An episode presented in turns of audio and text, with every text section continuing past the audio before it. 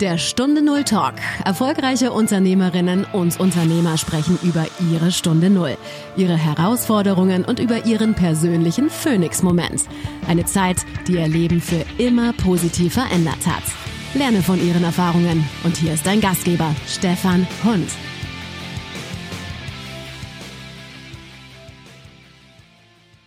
Eine neue Woche, eine neue Folge von Stunde Null Talk und schön, dass du dabei bist. Und mein heutiger Anruf geht nach Kanada.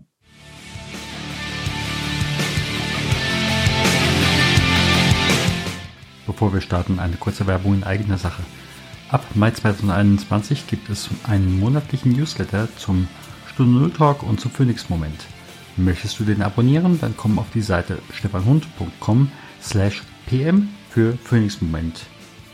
Jo, und jetzt starten wir mit dem Interview.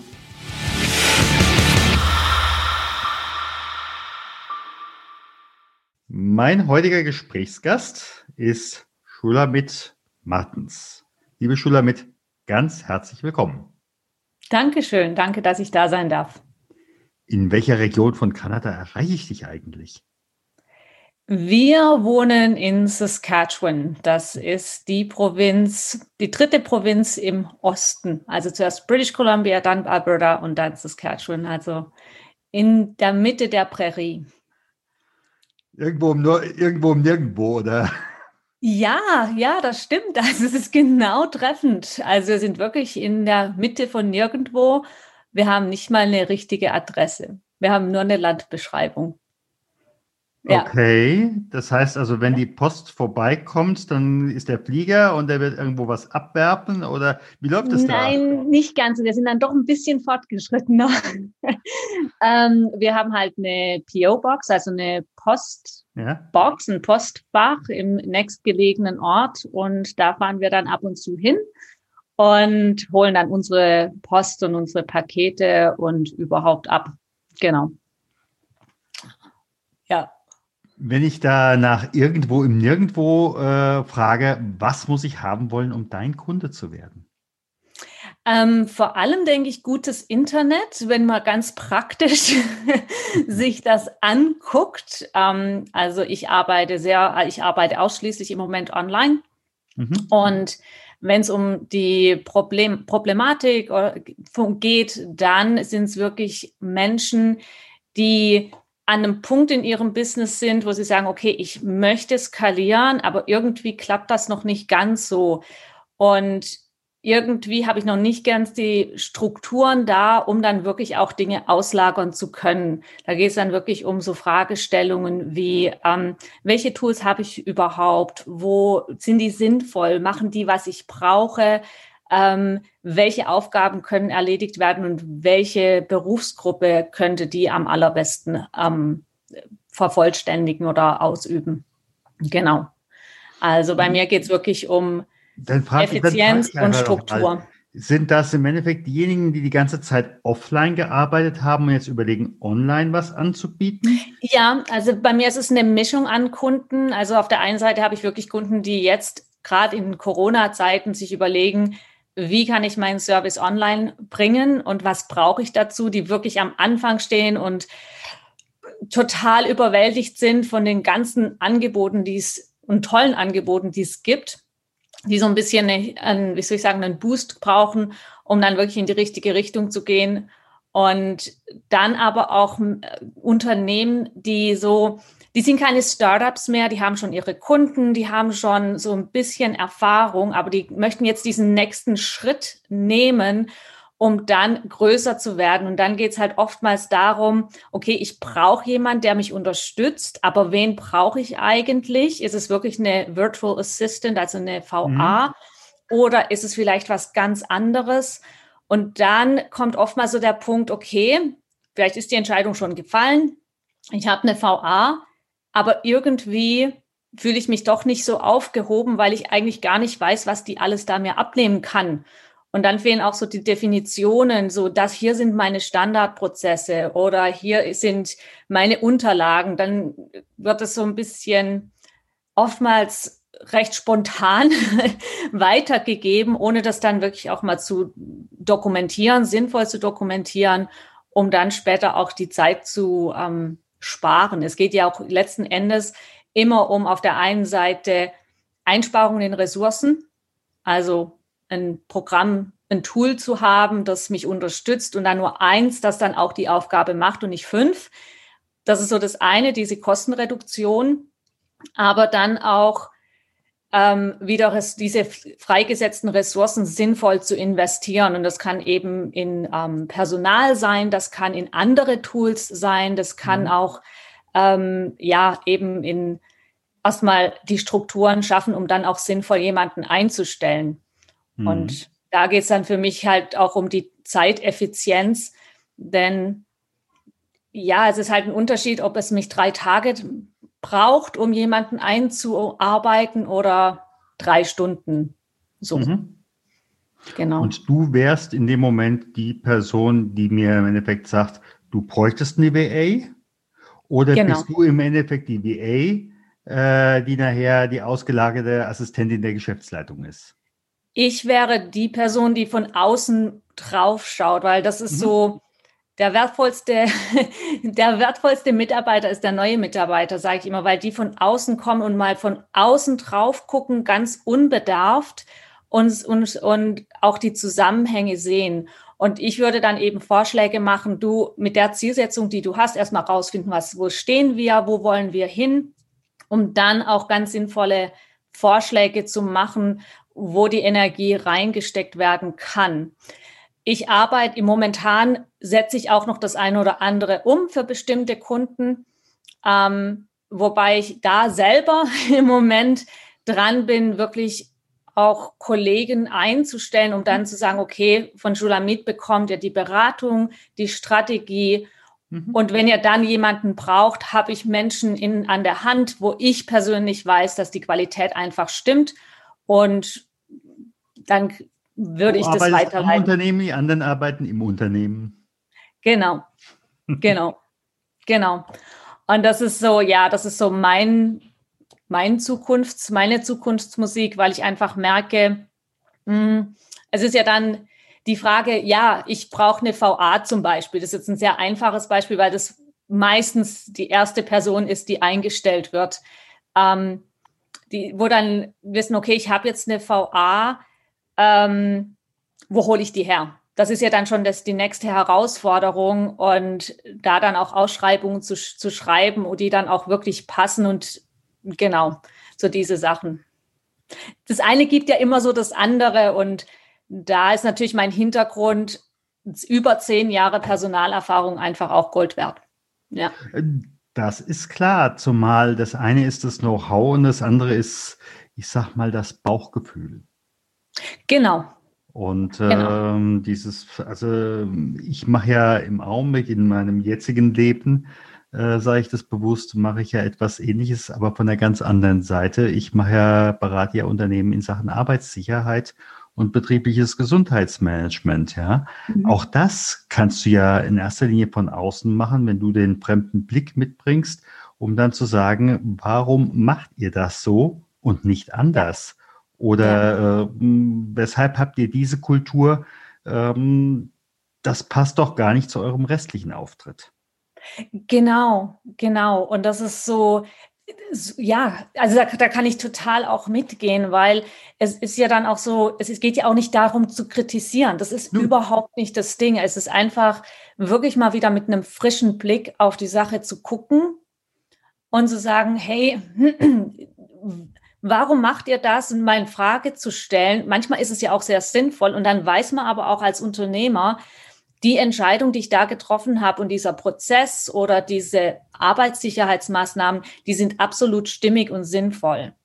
Und dann sind es halt wieder andere Dinge, wo man sagen muss, ha, vielleicht, vielleicht gibt es da noch einen anderen Weg, mehr Effizienz, wie auch immer. Ähm, weil sich natürlich auch die Tools und die Herangehensweise oder bei dir wird es wahrscheinlich die Gesetzeslage sein, sich immer wieder auch ändert. Genau. Teilweise sind es auch die Kundenanforderungen oder äh, es haben Mitarbeiter das Unternehmen verlassen oder äh, was auch immer. Genau. Spätestens dann, wenn du siehst, dass ein Unternehmen was sehr gut aufgestellt ist in einer, ich sag mal, umkämpften Branche, Gesundheitswesen mehr Bewerbungen kriegt als offene Stellen. Und wenn man vom Mitbewerber weiß, äh, der weiß nicht, wie er seine offenen Stellen besetzt kriegt, ähm, dann weiß man, dass man was richtig gemacht hat.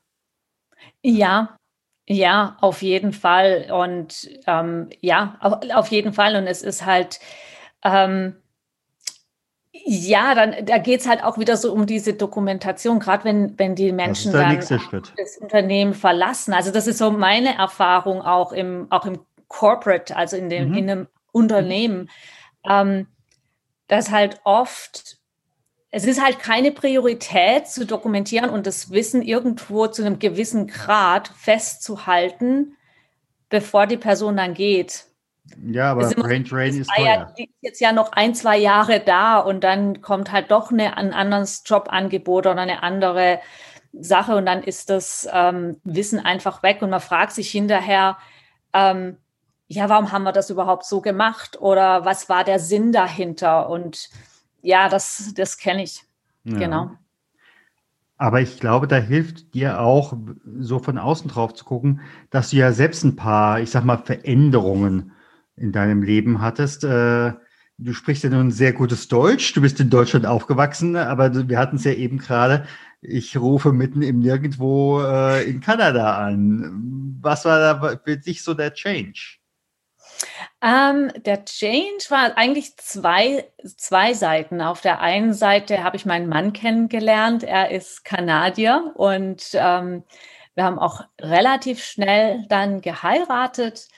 Und dann stellt sich natürlich die Frage, wo wollen wir hin? Und ganz ursprünglich wollten wir eigentlich nach Deutschland. Also wir, wir hätten sehr, sehr gerne in Deutschland gelebt. Aber damals war einfach die, die, ähm, die Verträge zwischen Kanada und Deutschland noch nicht der Art, wie sie heutzutage sind. Ich denke, heutzutage wäre es ganz anders und auch anders, also auch einfacher. Aber damals hätte es wirklich bedeutet, dass wir getrennt gewesen wären für Minimum ein Jahr. Und das mhm. war dann für mich so der Ausschlag oder auch für ihn den, der Ausschlag, wollen wir das und wenn nicht, welche Alternativen gibt's? Und dann war halt die Alternative, dass ich nach Kanada komme.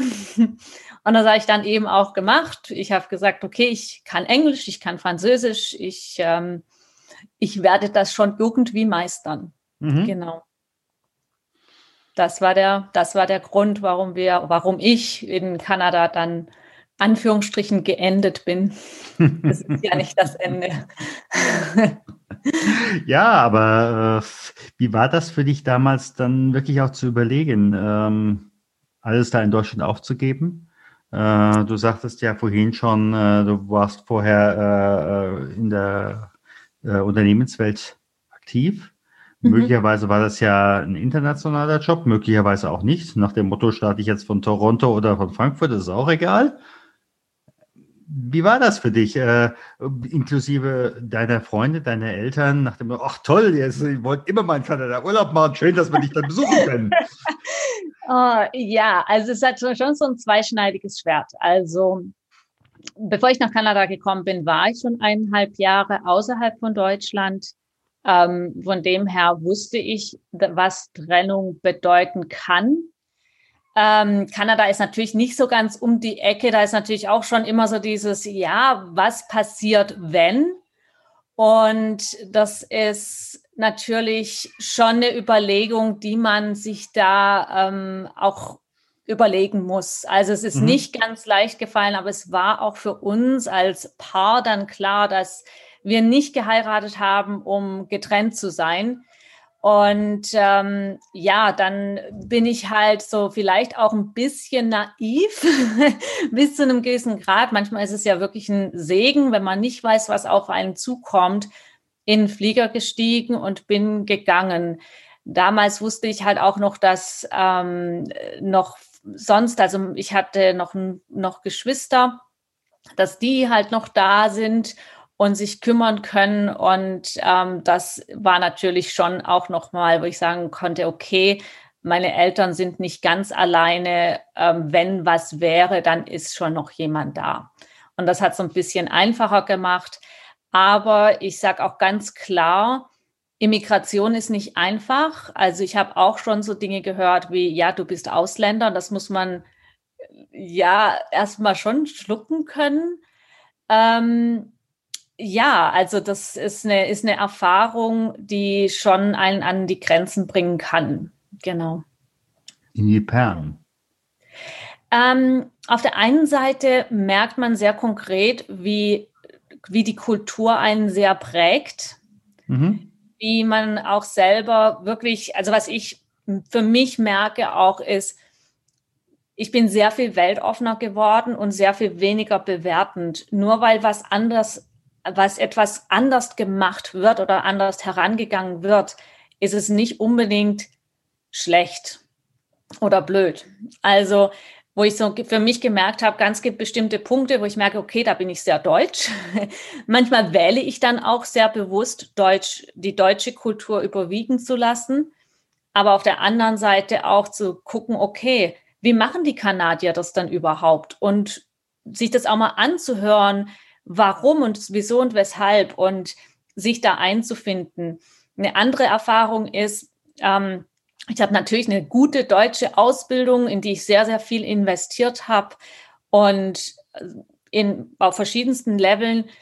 Und wo man eigentlich so sagt, na ja, Mensch, mit dieser Ausbildung müsste doch was gehen. Und dann in ein Land zu kommen und festzustellen, dass die eigentlich fast gar nicht anerkannt ist.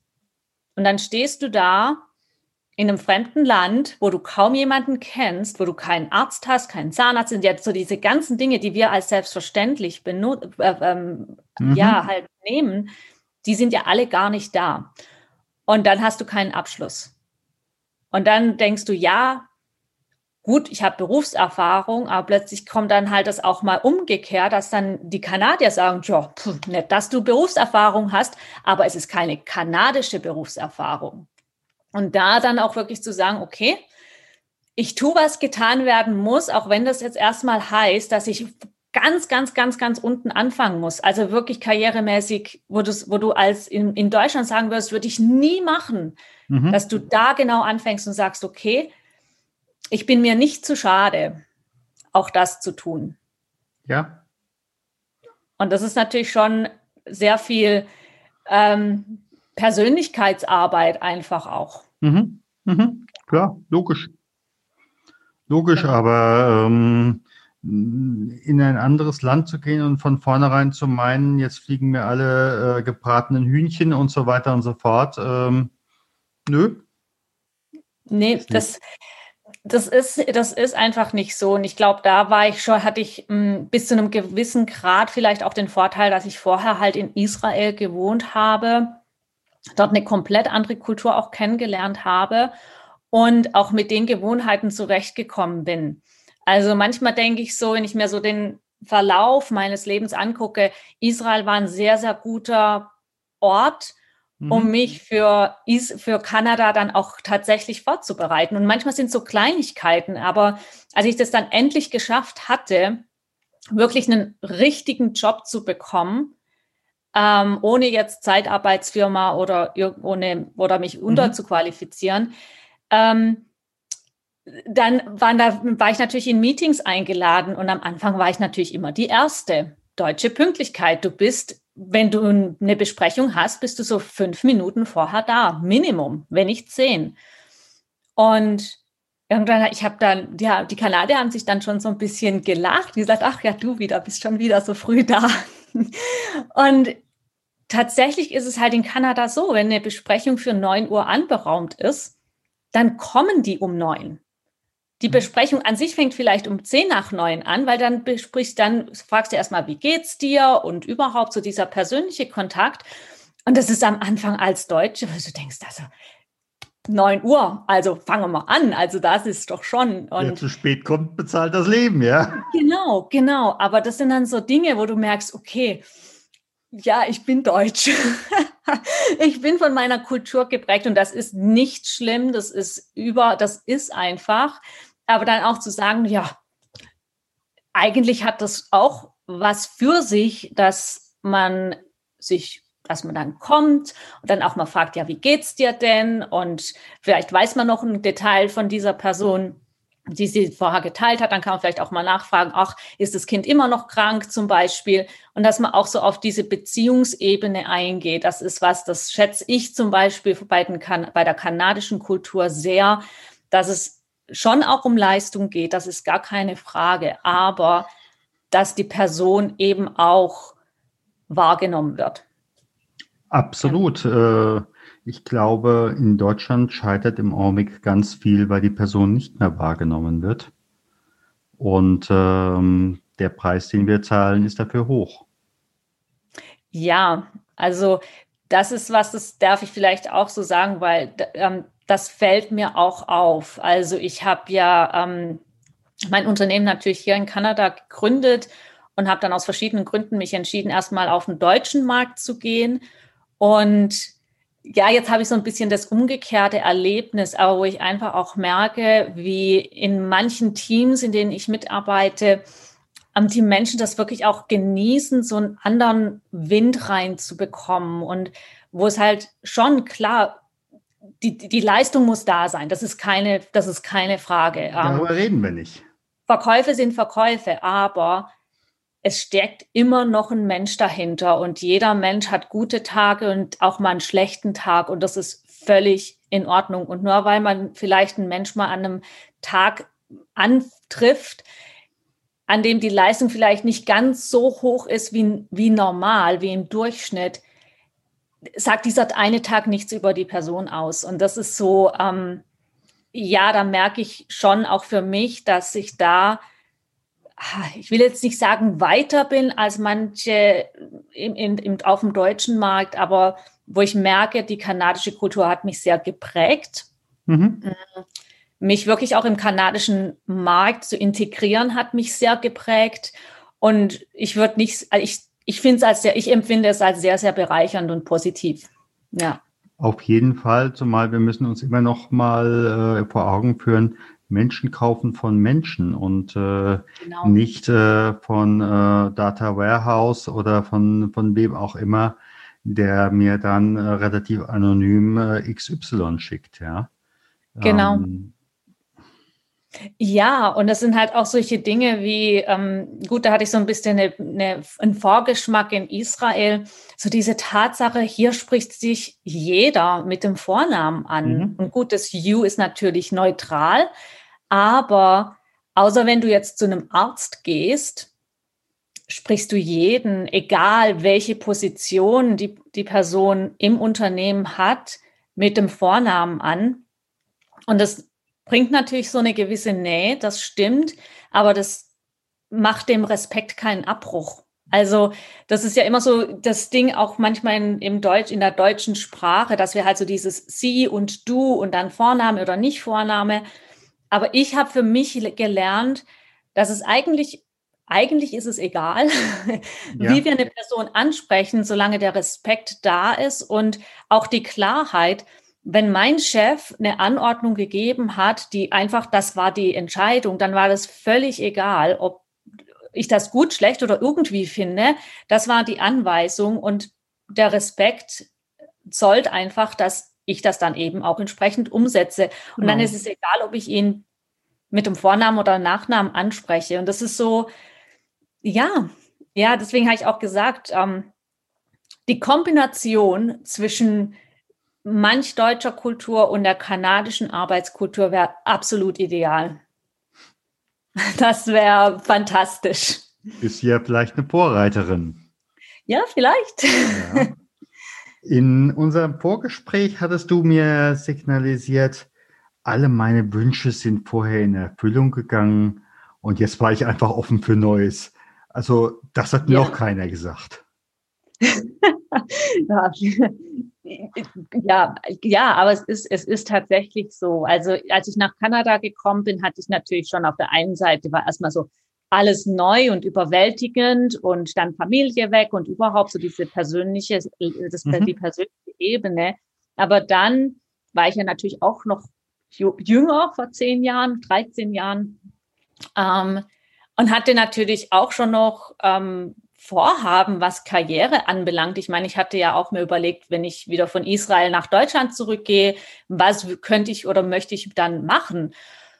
Und jetzt war es halt nicht Deutschland, jetzt war es Kanada, aber das hat dir dem keinen Abbruch getan, dass ich gesagt habe, okay, irgendwie würde ich schon noch karrieremäßig gerne was auf die Beine stellen. So. Und dann war natürlich der erste, ich, ich will nicht sagen Schlag ins Gesicht, aber so die erste Ernüchterung, meine, an, meine Ausbildung ist fast nicht anerkannt. Und dann Erfahrung ist auch nicht anerkannt. Und was mache ich denn jetzt? Und dann hat sich halt wirklich so dieser Plan, in Anführungsstrichen, ähm, rauskristallisiert, wirklich erstmal in den kanadischen Markt reinzukommen, mhm. mich dort zu etablieren, auch wenn ich niedriger anfangen muss und dann dort eine Karriere zu machen und auch mit, verbunden mit einem Gehaltsziel. Und das habe ich geschafft. Das habe ich echt geschafft, nachdem ich dann ähm, erstmal Klinken geputzt habe. Also ich habe wirklich ganz ehrlich, ich bin dann, habe dann geguckt, okay, wie kriege ich kanadische Erfahrung? Also war dann sehr mhm. pragmatisch. Das hieß für mich, ich brauchte eine temporäre Arbeitserlaubnis, weil das ist ja natürlich auch eine Frage. Du brauchst ja dann ein Visum, du brauchst ja einen Aufenthalt. Und dann habe ich gemerkt, okay, es gibt bestimmte Berufsgruppen, da kann ich relativ schnell, wenn ich einen Arbeitgeber finde, eine temporäre Arbeitserlaubnis erwirken. Und das habe ich gemacht. Und dann ging es halt von dort und dann habe ich natürlich den ständigen Aufenthalt beantragt und so weiter. Aber ich habe dann einen Schritt nach dem anderen genommen, hm, habe dann einen wirklich, wirklich tollen Job bekommen ähm, in der Corporate World, als in, in, der, in der Kommune. Da war ich jetzt auch schon auch über zehn Jahre und habe dann innerhalb dieser Kommune ganz wunderbare Menschen getroffen, wunderbare Möglichkeiten auch gehabt und habe da so meine Karriere gemacht, wie man das so sagt, und ähm, meine Ziele erreicht. Deswegen mhm. war das dann so auch ein Punkt, wo dann so ein Prozess auch angefangen hat, für mich zu überlegen, als das erreicht war, was kommt als nächstes oder ist das jetzt das, wo ich auch bleiben möchte? Ähm, kann ich mir das für die nächsten 10, 15 Jahre vorstellen? Genau. Ja.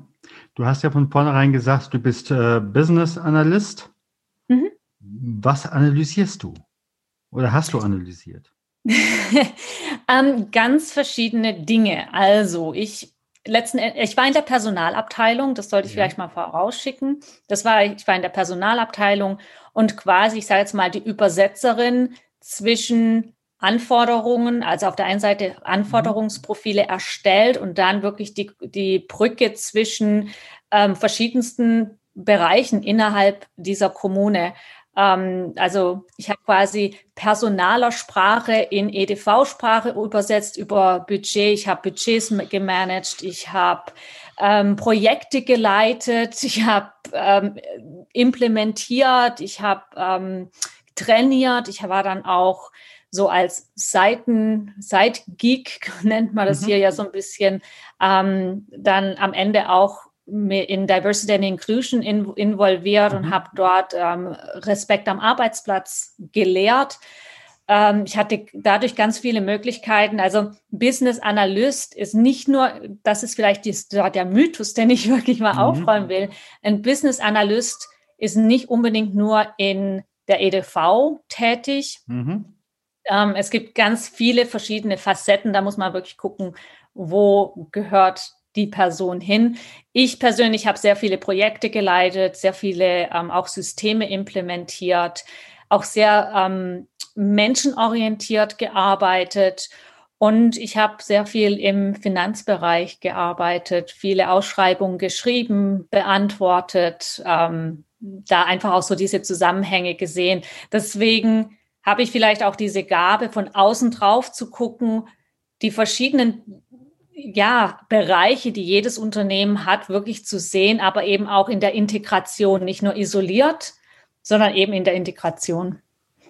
Genau. Ja, also im Endeffekt Geschäftsprozesse zu analysieren, äh, möglicherweise als Flowchart darzustellen, damit sie andere auch verstehen können äh, und dann äh, jeweils äh, die äh, entsprechenden Kulturen äh, aufeinander prallen zu lassen äh, oder zu vermitteln oder wir wollen ja nicht das Prallen haben, darum geht es ja auch. Es ist halt, was, was oft passiert, ist, dass die Fachbereiche sehr isoliert arbeiten. Und wenn zum Beispiel, vielleicht ist das anhand von einem Beispiel am einfachsten, wenn man einem Personaler sagt, okay, wir brauchen jetzt eine Ausschreibung für einen Anbieter für ein Human Resources Management System, dann wissen die, okay, das System muss das und das und das machen, wenn sie das praktisch anwenden, aber sie wissen einfach nicht, wie sie das einem EDV, einer EDV-Person ausdrücken wollen müssen. Ähm, dann kommt die Überforderung mit dem Einkauf, weil es gibt natürlich dann auch einen Prozess, wie man die Ausschreibung schreiben muss, dass die rausgeht. Da kriegen Personaler schon absolut die Krise. Und dann hört es ja da nicht auf. Man braucht ja dann irgendwo noch einen Vertrag. Und dann muss man mit, und diese, und diese Dinge ähm, im Blick zu haben, den Personaler da durchzuführen, auch manche Aufgaben zu übernehmen und zu gucken, dass die richtigen Sachen am richtigen Platz mit den richtigen Personen passieren. Das war so meine Aufgabe. Und dann eben zu gucken, dass das auch vom Budget her stimmt und so weiter. Und da auch immer wieder so diese Zwischenperson zu sein, dann ruft Personaler Finanzperson an, Finanzperson sagt, ja, ich brauche das, das, das und das. Und dann war so, Hä, was, was brauchen die? Kannst du mir mal ein E-Mail schreiben? Die E-Mail ist dann oft halt bei mir gelandet. Und ich habe gesagt, ach ja, die brauchen nur das und das. Ja, hätten Sie mir das nicht einfach sagen können? Haben Sie ja, aber in Ihrer Sprache. Und da ja. ist vielleicht auch meine Ausbildung gut gewesen. Ich habe verschiedene Sprachen unter anderem gelernt. Und da ist natürlich diese Übersetzertätigkeit immer wieder mit drin gewesen, genau. Und ja, jetzt mache ich Zahlen, in letzter Konsequenz bist du ja nur noch Übersetzerin. Genau. Ja, in letzter so. Konsequenz, ja. Also wenn, wenn ich im Augenblick einfach alle Bereiche mir angucke, äh, von denen du jetzt erzählt hast, bist du im Endeffekt auf der einen Seite die Übersetzerin und zum anderen die Transformatorin. Genau, ja. Und eben halt auch Vorschläge zu machen, auch die unangenehmen Sachen zu auf den Tisch zu bringen. Also ich habe auch irgendwann mal zu einem meiner Chefs gesagt, irgendwie da hatte ich mal so einen Depri-Tag, da habe ich gesagt, ich bin irgendwie immer nur diejenige, die die schlechten Nachrichten bringt. Und dann hat er nur gesagt, ja, das stimmt irgendwo, aber du machst es ganz charmant. Die Leute merken das gar nicht. Weil ich einfach auch, ich habe auch in Arbeitssicherheit, ich war Sicherheitsbeauftragte für unser Team. Und dann auch zu sagen, hey, du, haben wir uns schon mal überlegt, wenn wir irgendwie ähm, das Internet nicht funktionieren würde, wie wir dann weiter agieren so mal. Und einfach da auch Gedankenprozesse in Bewegung zu bringen, sehr, sehr konstruktiv, weil ähm, es geht nie darum zu kritisieren. Es geht immer für mich persönlich darum, Lösungen zu finden, Lösungen, die passen, die auch implementiert werden können, weil ich kann die beste Strategie haben und die besten Pläne, wenn die irgendwo da oben schweben und es nicht konkret werden kann und ich nicht sagen kann, okay, der nächste Schritt ist das. Und die Person kann das machen oder ich kann es umsetzen oder du kannst es umsetzen, dann bringt mir die ganze Strategie irgendwie nichts. Mhm. So. Mhm. Genau. Im Augenblick sind ja doch manche, sie wissen einfach nicht, wie es weitergeht. Ich sag mal Stichwort äh, Corona, ähm, mhm. unabhängig davon, äh, wie stark jetzt nun wirklich das Virus ist und wie stark äh, die ähm, politischen Maßnahmen sind. Aber mhm. es sind ja manche im Augenblick an dem Punkt, ja, wie geht's denn weiter? Mein Business gibt's nicht mehr. Ja. Oder ich merke einfach auch, ich bin zu alt für dieses Business. Ich habe die ganze Zeit äh, äh offline gearbeitet und äh, Entschuldigung, aber der Computer, da möchte ich mich nicht mehr ransetzen. Mhm. Ähm, was würdest du diesen Menschen mitgeben? Ich denke, also so spontan kommt mir der Folg das Folgendes in den Sinn. Der Beruf ist nicht der ganze Mensch. Also bevor ich nach Kanada gekommen bin und teilweise auch hier, habe ich für mich persönlich gemerkt, dass ich mich ganz oft über die Leistung und auch über den Beruf definiert habe. Und für mich, für mich war es auch ein echter Prozess zu lernen, ich bin mehr als mein Beruf, sehr viel mehr als mein Beruf.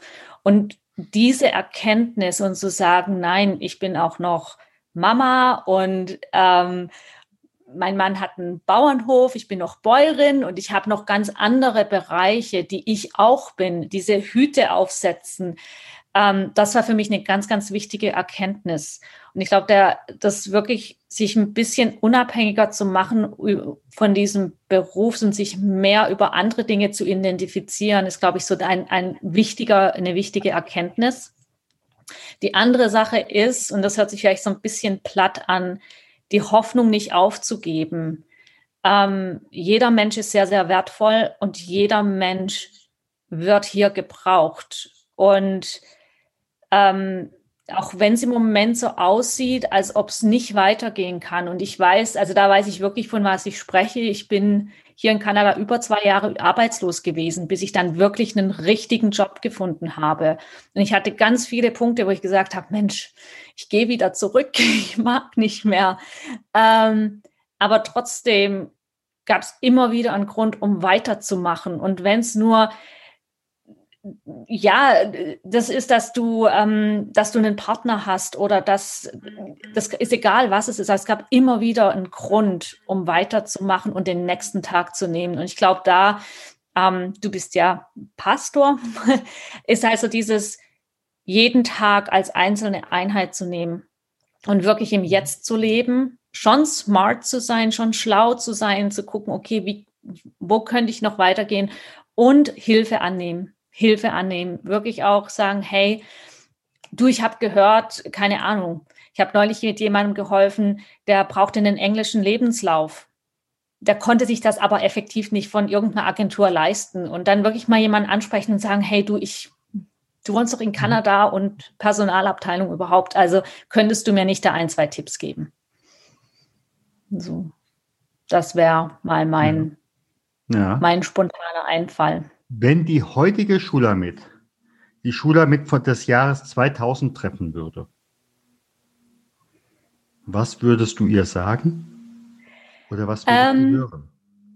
Ganz ehrlich, ja? nimm es ein bisschen lockerer.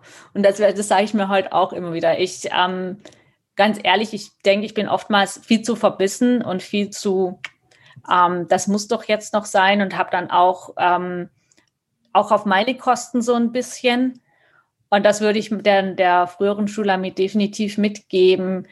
Um, ähm, take it easy, ein bisschen so, wenn ich denke, es sind vielleicht 60 Prozent, dann ist es doch noch 80 oder 90. Also da so ein bisschen runterzugehen und ähm, ja, dem Ganzen so ein bisschen mehr zu vertrauen, ja, das würde ich, das würde ich der Schulamit so ein bisschen mitgeben. Mhm. Ja, Und was Fall. würde die damalige Schulamit dir mitgeben?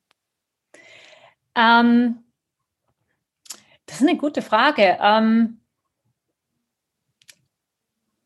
hm, hm, das ist eine gute Frage. Das, das fällt mir schwer zu beantworten. Ich glaube, ich will nicht sagen, dass ich alles richtig gemacht habe, aber ich habe vieles richtig gemacht. Mhm. Also, wenn sie wüsste, wenn die frühere Schule mit wüsste, was jetzt so ist, ähm, ja, Respekt vor dem, was du, was du gesch geschaffen hast. Ähm, und so dieses, ja, auch wenn Fehler gemacht wurden und die werden immer gemacht werden, hast du doch echt vieles intuitiv oder auch strategisch richtig gemacht. Genau. Ja. Ja. und bleib weiter lebensbejahend. Das ist ganz wichtig. Also, ja. Dann sage ich mal ganz herzlichen Dank. Gerne.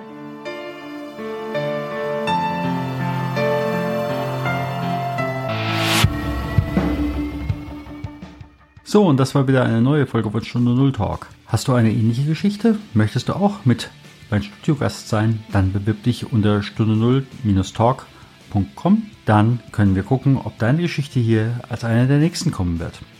Ja, und äh, sonst, wenn du magst, gib mir ein Like oder gib mir eine Reaktion auf diese Folge. Und ja, dann freue ich mich, wenn du nächste Woche wieder einschaltest, wenn es heißt, eine neue Woche, eine neue, ein neues Interview mit Stunde Talk. Sei herzlich gegrüßt. Mein Name ist Stefan Hund.